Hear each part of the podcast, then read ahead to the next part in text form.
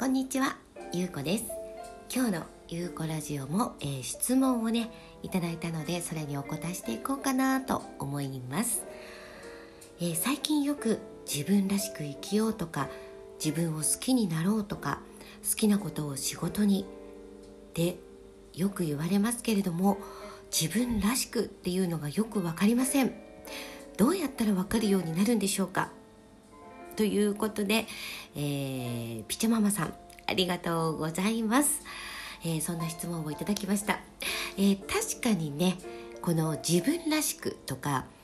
好きなことを仕事にっていうのが、え、ものすごい強いキーワードになってますよね。でもねこの自分らしくとかあの、まあ、好きなことを仕事にっていうのはその後にまあ漏れなくついてくるものかなって思うんだけれども今まあこういうコロナで一気にもう全ての流れが変わってる時じゃない。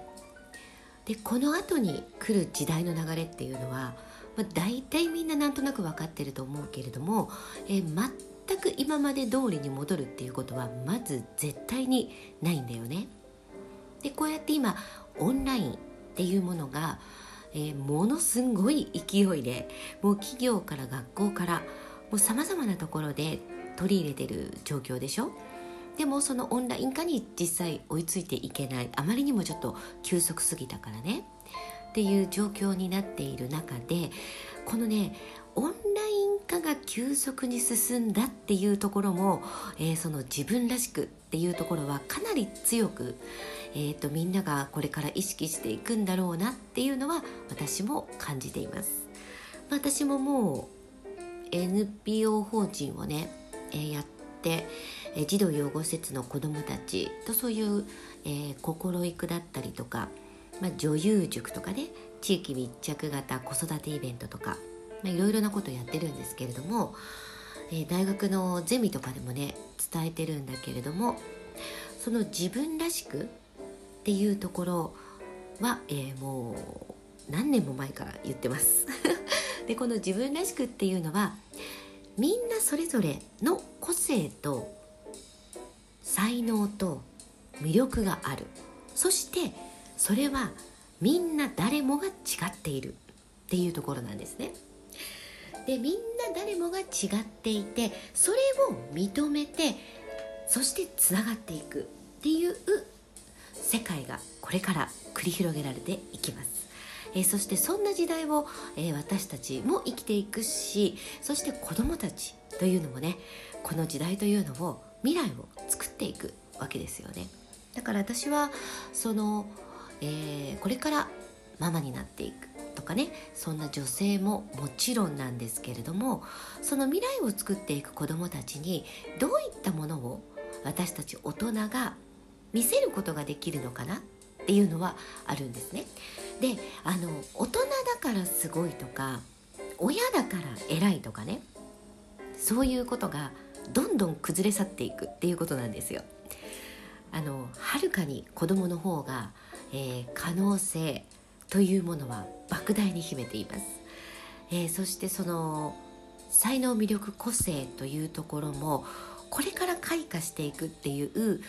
目がものすごいあるわけですよ。その粒がいっぱいあるわけなんですね。だからこの粒っていうものをねどれだけあの引っ張り上げて一緒に開花させていくのを楽しめるかっていうことなんですよ。これはもう学校教育っていうものも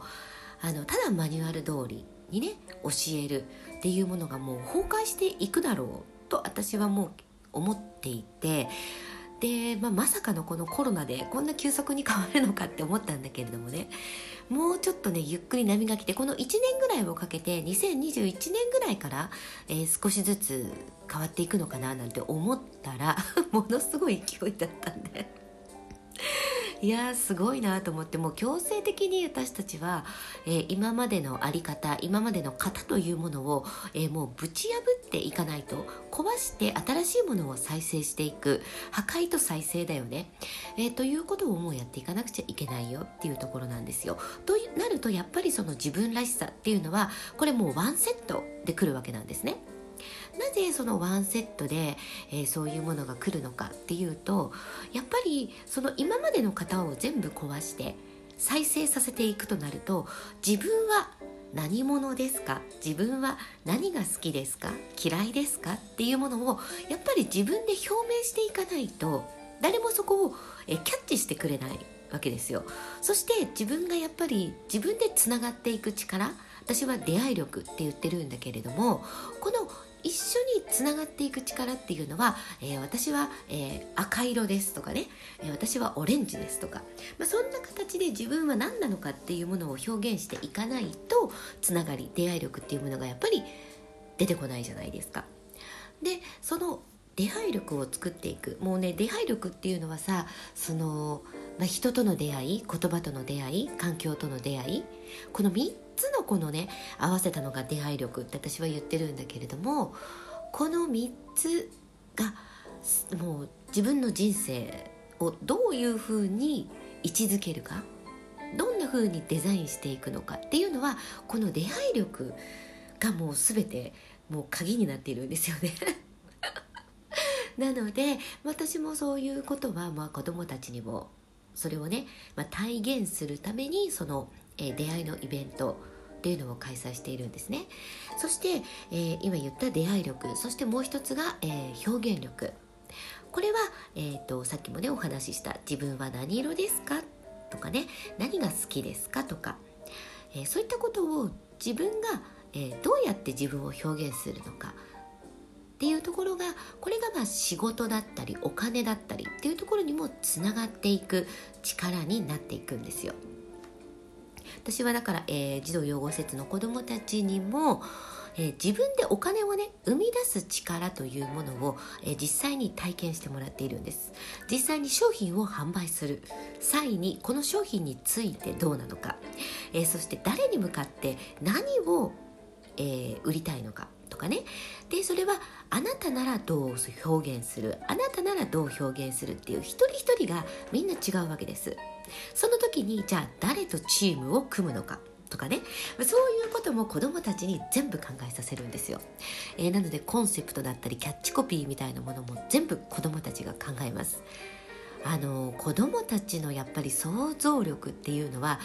やっぱり大人っていうのはどうしてもねこう型にさはめられちゃってる部分があるからあのまさかのあのあそういう発想できたっていうところを持ってきてくれたりするから大人もね子供と一緒に何かを想像するっていうのは、えー、ものすごく学びになるなって私はもう毎回お勉強させていただいております子供たちから。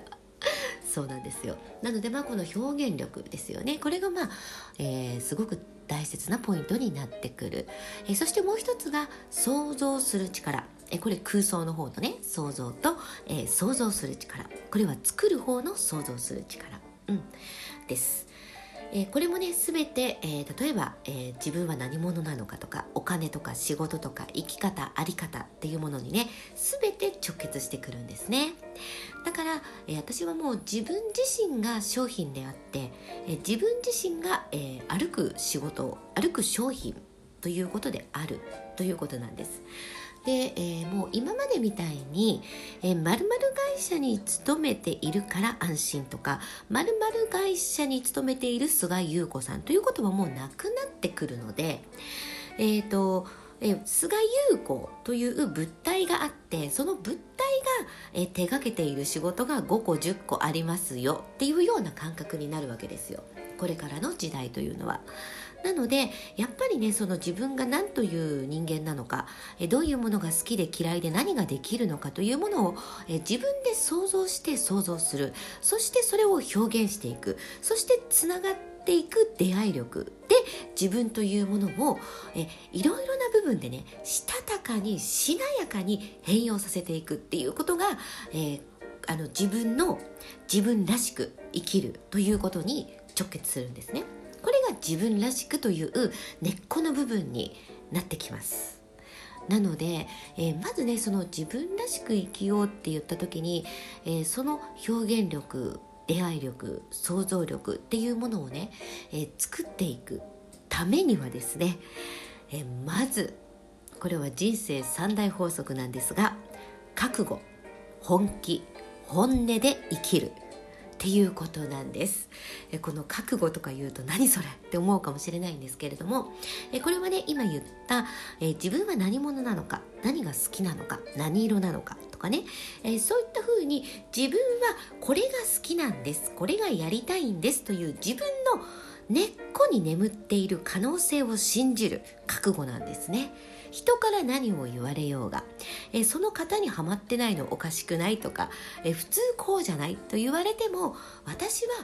こうやりたい。私は私の可能性を信じてるからチャレンジします。みたいなね。そういう覚悟がもう絶対条件になってくる。その覚悟を決めるということは自分を生きるということに本気なわけです。自分のやりたいことに本気なわけですよ。